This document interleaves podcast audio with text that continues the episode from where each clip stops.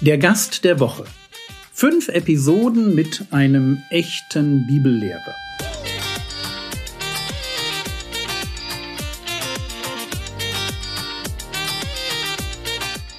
Theologie, die dich im Glauben wachsen lässt, nachfolge praktisch dein geistlicher Impuls für den Tag. Mein Name ist Jürgen Fischer und heute geht es immer noch um meinen Freund Benjamin, den ich euch gestern vorgestellt habe als Teil einer sprachwissenschaftlichen Kommission zur Elberfelder Bibel und wo mich heute interessiert, was ihn persönlich am Herrn Jesus begeistert. Das ist natürlich eine ganz schwierige Frage, weil wir dazu mehr als zehn Minuten bräuchten, um das du zu klären. Du bekommst ungefähr fünf bis sieben. Genau. Also ich, da könnte ich jetzt unzählige Sachen aufzählen und das Interessante ist, dass es in jeder Lebensphase, die ich durchlebe, andere und neue Sachen sind. Also ich entdecke Amen. immer wieder neue Sachen, die mich zu unterschiedlichen Phasen begeistern. Mich ähm, hat ziemlich früh schon begeistert, ähm, dass er uns Menschen einfach so nahe gekommen ist. Hab, mich hat begeistert, dass er dass er so barmherzig, so verständnisvoll mit Menschen umgeht, dass er uns Gott nahbar macht, anfassbar macht und trotzdem ganz Mensch ist auf unserer Ebene. Also da kann man total lange drüber nachdenken, finde ich.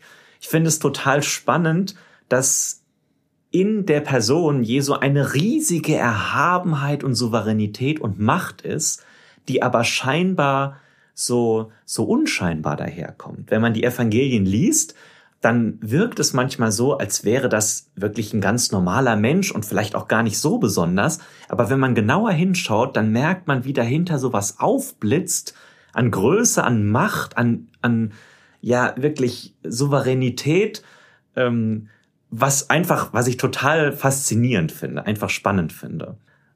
Dann ist es natürlich äh, einfach genial, dass er, dass er uns Gott vermittelt, dass er zeigt, wie wir ganz eng mit Gott leben können. Und das verstehen wir doch noch mal besser, wenn es einen Mensch gibt auf der Erde, der uns das vorlebt. Mich fasziniert, dass er gleichzeitig der perfekte Mensch ist. Das, was Adam nicht war und nicht sein konnte, was ich gerne sein würde und nicht sein kann das, was wir uns sehnen, dass er uns vorlebt, wie wir in so verschiedenen Situationen ähm, reagieren können. Wir haben ja jetzt uns gerade mit der Passionswoche beschäftigt und da auch gesehen, wie er auch unter Druck, auch auf verschiedene Fragen, wie er da reagiert. Also finde ich einfach genial. Ich finde es total überwältigend, mir klarzumachen, wie er, wie er uns liebt. Also was das sein muss, dass er auf die Erde kommt, dass er für uns stirbt, dass er für mich stirbt, dass er mich erlöst, dass er mich immer wieder neu erträgt in meinem Leben, dass er mir mit viel Geduld Sachen beibringt, die ich oft jahrelang gar nicht sehe. Und dann irgendwann kommt der Punkt, wo er mich darauf hinweist und mich fasziniert, mit welcher Geduld er das vorher ertragen hat. Also ja, ich finde, das könnte man jetzt ganz viel aufzählen. Das finde ich einfach faszinierend. Wie machst du das persönlich, dass diese Faszination in deinem Leben erhalten bleibt? Ich frage das deshalb, weil ich den Eindruck habe, dass es im geistlichen Leben bei doch mehr Geschwistern, als mir das manchmal lieb ist, so Aufs und Abs gibt.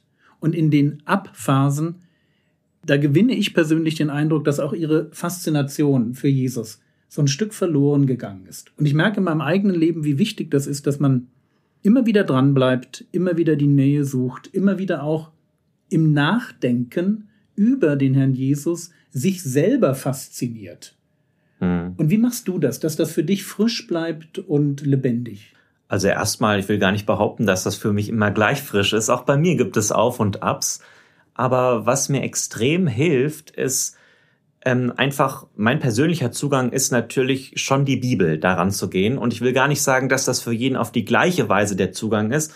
Ähm, meine Frau zum Beispiel, die kommt viel ähm, besser damit klar, viel ausführlicher zu beten und sich mit Jesus zu unterhalten. Also natürlich siehst du genauso die Bibel und ich bete auch, aber trotzdem ist der, der Zugang manchmal ein bisschen unterschiedlich oder vielleicht unterschiedlich gewichtet, je nachdem, wie man drauf ist. Und mein persönlicher Zugang geht schon stark über die Bibel, weil ich da einfach neue Sachen an Jesus entdecke oder ihn in, in einer neuen Weise kennenlerne. Und das, damit meine ich jetzt gar nicht, dass ich nur im Neuen Testament lese. Ich entdecke auch ganz viel an Jesus oder über Jesus, im Alten Testament. Und für mich ist es total erfrischend, mit einer Haltung ranzugehen, die die Lust hat, Neues zu entdecken, die nicht mit der mm, Haltung rangeht, dass ich ja schon alles weiß, sondern Bibeltexte, die ich vielleicht schon oft gelesen habe, neu unter die Lupe zu nehmen und vielleicht sogar Texte, von denen ich, bisher immer dachte, die sind ja doch eher langweilig oder nicht so meine Favoriten, mhm. da bewusst zu sagen, ich will da jetzt tief schürfen und da entdecke ich oft total spannende Sachen und die mir neue Seiten von Jesus zeigen oder von Gott und auch von mir natürlich ganz vielen Sachen, aber die mir auch Jesus irgendwie neu, groß und lebendig machen. Das ist so ein, ein starker persönlicher Zugang für mich. Ich glaube, ich kann mich in euer beider Zugang hineindenken. Weil ich, ich habe einerseits auch das, was du sagst, die Texte, aber wahrscheinlich beschäftige ich mich weniger mit Texten, als du das tust. Und deswegen ist dieser Zugang, wenn er dann kommt, sehr intensiv, so, oh, toll. Mhm. Und diese regelmäßigen Gebetsspaziergänge bei mir, wo ich mir auch viel Zeit nehme für Anbetung und darüber nachzudenken, wer denn der Herr Jesus ist, beziehungsweise wie das, was er ist, sich jetzt gerade in meinem Leben manifestiert. Also die ja. Brücke zu schlagen zwischen dem, was ich theoretisch weiß und dem, was ja. ich praktisch erfahre, das ist mir definitiv auch ein wichtiger Punkt. Mhm. Ja, spannend. Vielen herzlichen Dank. Wie würdest du, du sagtest, es sind unterschiedliche Phasen. Wie würdest du die jetzige Phase beschreiben? Was ist jetzt vielleicht in den letzten zwei, drei Wochen das gewesen, wo du für dich sagst, hey, das hat mich ganz neu fasziniert?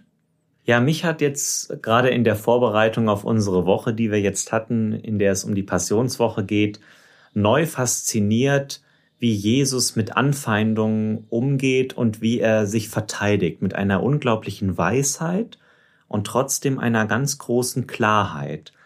Und das verbindet er aber. Und ich kenne das aus meinem Leben, dass man leicht eins von beidem überbetont. Man versucht vielleicht manchmal wenn man gefragt wird, ja, wie verstehst du das im Glauben oder ist das nicht komisch, was ihr Christen da glaubt, versucht man entweder mit einer ganz großen Klarheit zu antworten und haut dann dem Gegenüber irgendwas vor den Kopf, oder man versucht in einer vermeintlichen Weisheit drumherum zu reden, verliert dann aber die Klarheit.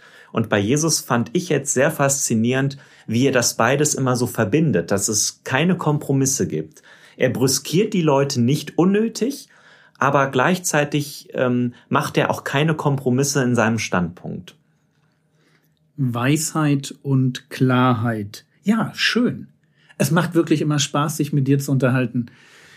Wenn wir in einer Gemeinde wären, würde ich dich wahrscheinlich immer nach dem Gottesdienst dann belatschern. Also, vielen herzlichen Dank für diesen Einblick in, was dich an dem Herrn Jesus begeistert und wie du da einen immer wieder frischen Zugang zu dieser Faszination unseres Herrn bekommst.